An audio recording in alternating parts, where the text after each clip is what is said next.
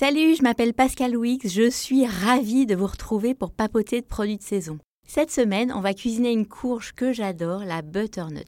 Si l'anglais vous agace, son autre petit nom, c'est la courge babber. Sympa, non? Si vous ne l'avez jamais croisée, ouvrez bien l'œil et cherchez une courge de couleur beige et de forme allongée. Vous allez voir, elle a de jolies formes bien féminines. Quand mes copines me demandent s'il faut la peler ou non, j'ai envie de dire ça dépend.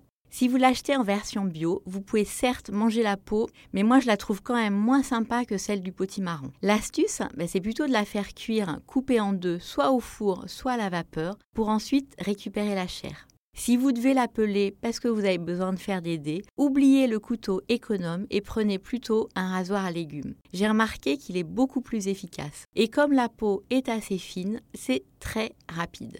La forme de la butternut appelle les farces. Pour une butternut farcie, fendez-la en deux, récupérez les graines, puis creusez une cavité tout du long en vous servant d'une grande cuillère. Mon petit secret, c'est d'utiliser une cuillère à glace. Enfournez les demi-courges à 180 degrés pendant 15 minutes avec un chouïa d'huile d'olive.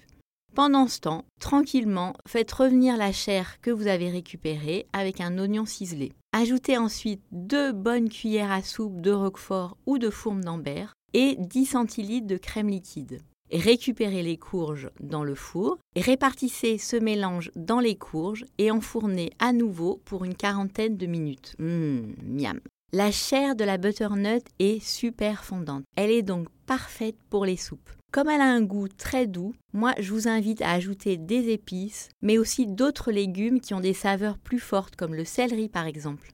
Pour servir, j'adore ajouter un petit peu de bacon ou alors des fromages à pâte persillée, mais aussi un granola salé. Oh, j'en ai l'eau à la bouche. La butternut fait merveille aussi dans les tartes salées. Faites cuire 400 g de dés de butternut à la vapeur. Pendant ce temps, fouettez deux œufs avec 15 centilitres de crème ou de crème végétale et n'oubliez pas d'assaisonner. Répartissez les dés de butternut sur une pâte brisée cuite à blanc. Ajoutez 125 g de fromage de chèvre frais ou de fromage de brebis coupé en dés, puis versez le mélange crème et œufs. Et voilà, vous n'avez plus qu'à enfourner pour 35 à 40 minutes. C'est délicieux et tellement facile à faire. Pour d'autres idées, je vous invite à vous balader sur le site 750 g. Et sinon, je vous retrouve la semaine prochaine pour de nouvelles idées. Salut